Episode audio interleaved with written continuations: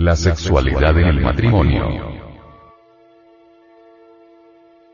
Para tratar este tema de la sexualidad en el matrimonio, de cómo deben ser las relaciones sexuales en la pareja de esposos, el Comité de Educación Sexual determinó que en este audio cuaderno solo debería ser comentado la sexualidad que viene de lo alto, o sea, las instrucciones que recogen todos los libros sagrados tales como la Biblia cristiana, el Corán, el Mahabharata, el Popul Vuh, el Chilam Balam de Chumayel, el Bhagavad Gita, etcétera, etcétera.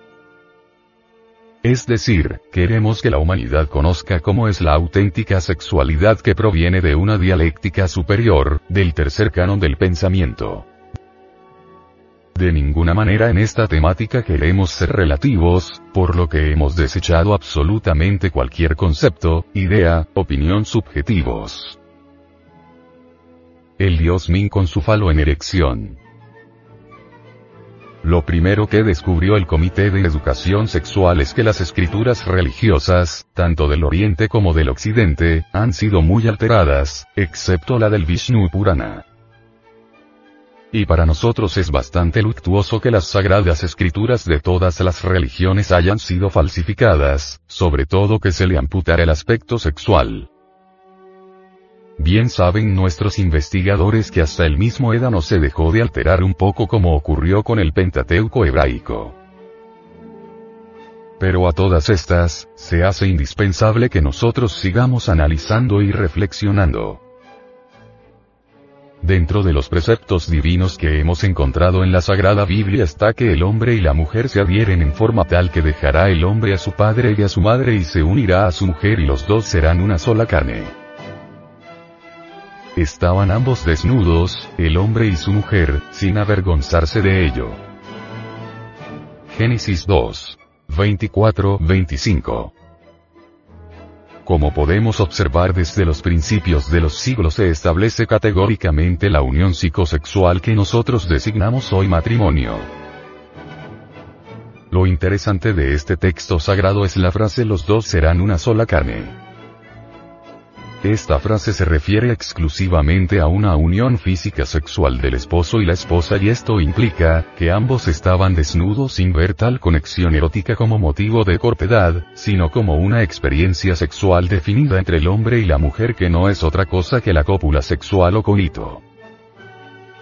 Este pasaje nos indica claramente que el sexo es una profunda experiencia personal que no es detestable ni degradante a los ojos de la divinidad, puesto que el Señor Jehová mismo invita al hombre y a la mujer a ser una sola carne.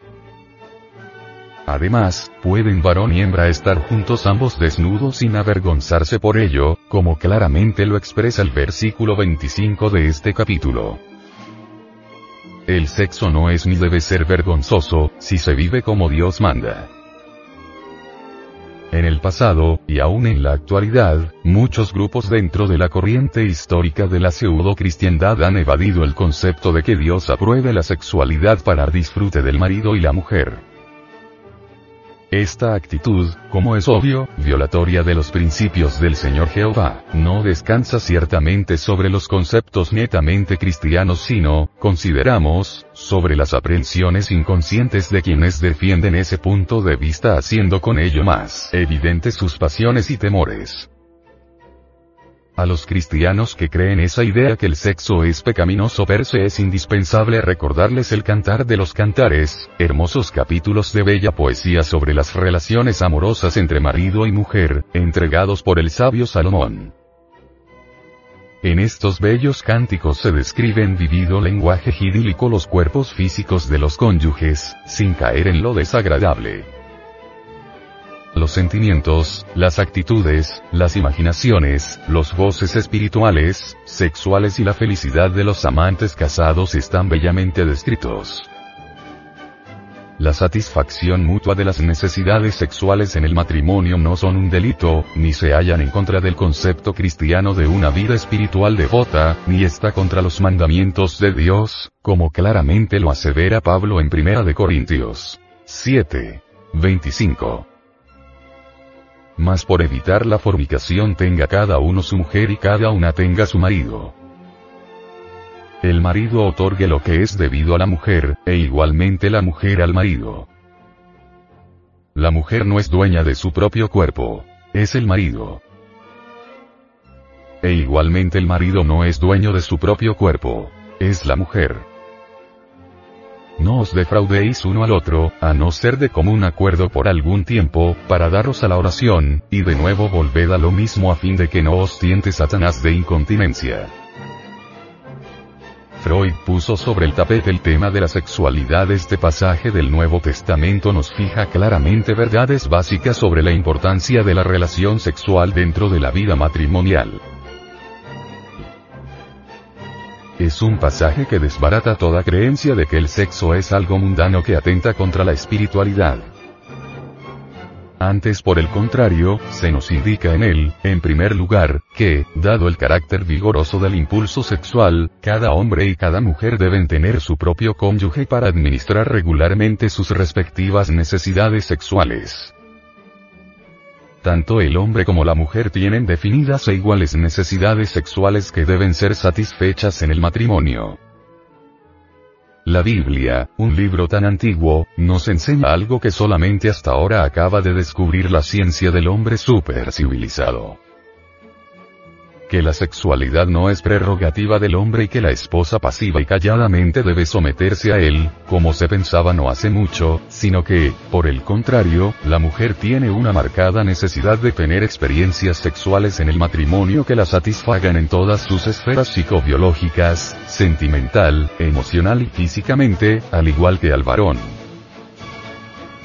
El varón y la mujer deben ser complacientes el uno con el otro y no forzarse a tener prácticas sexuales como una obligación adquirida, sino en gozo compartido.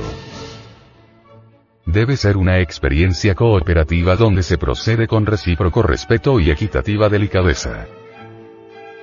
De esta manera, las necesidades de ambos estarán siempre satisfechas. Pero al hablar de la sexualidad como un gozo individual no significa que este proceso haya de convertirse en una expresión de la lujuria.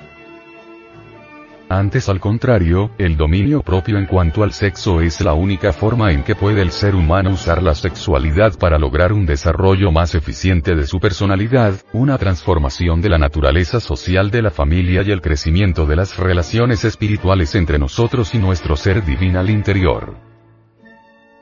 Esto está indicado claramente por San Pablo cuando expresa que la vida sexual del marido y de la mujer debe ir mezclada con la vida de oración.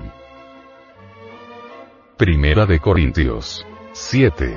5. Las parejas casadas no deben negarse, en lo posible a complacerse mutuamente en la intimidad sexual, a menos que lo decidan en común acuerdo para entregarse a la oración, y una vez concluido ese periodo deben seguir satisfaciendo sus necesidades sexuales, uniéndose en cópula sexual dentro del matrimonio. Esto nos señala palmariamente que la vida cristiana devota y el buen ajuste sexual en el matrimonio se complementan entre sí. Los esposos y las esposas cristianos, al unirse en cálida y estrecha relación sexual, deben darle gracias al Señor por el inmenso bienestar que se puede lograr con esta unión propiciada por Él, que estimulará al matrimonio a una sobresaliente comprensión mutua y a una más elevada vida espiritual. En el sagrado libro de la Biblia encontramos figuras literarias que nos dicen claramente que la relación sexual debe efectuarse sin perder las aguas de vida, que son las aguas sexuales, o sea, la semilla del hombre, que no son otra cosa que sus secreciones sexuales, es decir, el semen. Este es el gran misterio del matrimonio cristiano. Y la Sagrada Biblia es categórica e irrevocable en este sentido. Las relaciones sexuales en la vida cristiana deben efectuarse sin expulsar el semen, y esto está no solo aparentemente insinuado en Proverbios, sino que la ley divina al respecto no puede estar más clara que en lo dicho por Moisés. Y habló Jehová a Moisés y a Aarón diciendo, Hablad a los hijos de Israel y decidles.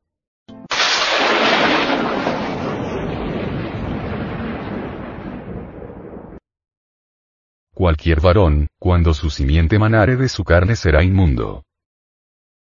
Ahora bien, en caso de que le salga a un hombre emisión de semen, tiene que bañarse en agua, y será inmundo hasta el atardecer. La mujer con quien se acostaré con emisión de semen se lavará como él, y como él será inmunda hasta la tarde. Esta es la ley acerca del hombre que tenga flujo y del hombre de quien salga emisión de semen de modo que llegue a ser inmundo por ella. Levítico 15, 12, 16, 18, 32. Es lamentable el desconocimiento del suprasexo pero, porque estos versículos en otras versiones de algunas sectas llamadas cristianas están adulterados, tergiversados, pues no dicen cuando tuviere flujo de semen, sino cuando tuviere gonorrea. La pregunta que surge es, ¿flujo de semen o fornicación son sinónimos de gonorrea? Ahora, si esto no es así, entonces ¿por qué se alteró el versículo 2 del Levítico 15? ¿Fue esto deliberado? ¿Por ignorancia? ¿Qué explicaciones pueden darnos estas sectas religiosas? En la Sagrada Biblia, versión directa de los textos primitivos por Mons. Juan Straubinger, al Levítico 15 le coloca como título pureza sexual. Entonces viene la pregunta, ¿se reconoce oficialmente en el clero católico que derramar el semen es impureza? ¿O son meras palabras insubstanciales de charla ambigua? Aunque usted, caro oyente, no lo crea, fornicación es derramar el semen ya sea en la unión sexual o de cualquiera otra forma, y adulterio es unirse sexualmente con alguien que no es su mujer o viceversa. Caro oyente, ¿ya leyó lo que dice el Levítico 15? ¿Necesita todavía algo más claro? no eyacule el semen porque serán inmundo. Así lo dice la Biblia. Eso no lo estamos diciendo nosotros sino quien escribió el Levítico. Nosotros lo que hemos hecho es transcribirlo textualmente. Y si uno no acepta esto, entonces, ¿cómo podríamos seguir tomando este libro sacro como depositario de la enseñanza que salva nuestra alma? La Biblia hebrea, pues, la mayoría de las otras Biblias están adulteradas y acomodadas o modificadas, caprichosamente cambiadas, condenan la eyaculación seminal. Y le presentamos a usted, fino oyente, un gran número de citas bíblicas que corroboran lo que aquí estamos afirmando. Solo que le pedimos encarecidamente no las tome como un dogma o como un artículo de fe inquebrantable, sino que las analice, las estudie profundamente para que pueda asimilarlas y por sí mismo caiga en cuenta de su hondo contenido. En la Biblia, eyacular el semen se llama fornicación. La palabra fornicación está tergiversada, equivocada, cambiada en su significado auténtico. El diccionario de la lengua española dice. Fornicación. Unión carnal fuera del matrimonio. Si esto fuera así, ¿cuál sería el adulterio? ¿En qué consistiría el adulterar? Las llamadas gentes cultas creen sinceramente que el diccionario está lanzando un concepto correcto, y por eso prefieren atenerse a esta ideación allí expresada. Más, la persona o personas que escriben los diccionarios, ignoran el significado profundo que le dan los libros sagrados, entre estos la Biblia, a la fornicación. Y por ello han cometido este grave error. Los infrasexuales odian a muerte el suprasexo ciertamente, para la salvación del alma humana, el hecho de confundir la fornicación con el adulterio, ha sido algo gravísimo, un terrible error que le ha costado muy caro al género humano, y de esto es responsable todo aquel que crea que fornicación es unión carnal fuera del matrimonio y que no sepa que la fornicación es quizá el delito más grave ante el Señor Jehová, y Odebaue, o sea, el Padre Madre, particular de cada uno de nosotros. Es interminable la lista de capítulos y versículos bíblicos que condenan la fornicación, pero si transcribimos algunas citas bíblicas para que los investigadores y lectores de las Sagradas Escrituras, escudriñen y comprueben la verdad, he aquí algunas citas.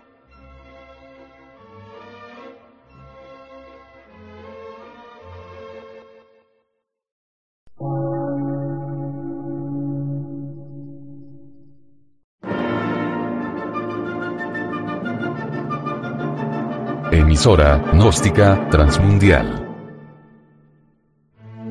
Por una nueva civilización y una nueva cultura, sobre la faz de la Tierra.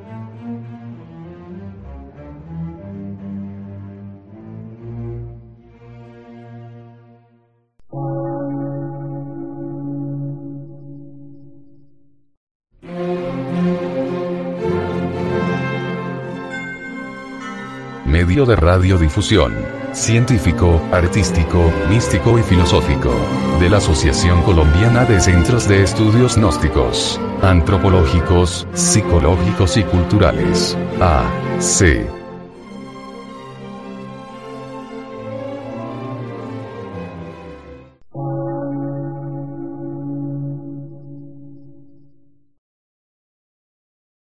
Lectura en movimiento. Difusión sin fronteras.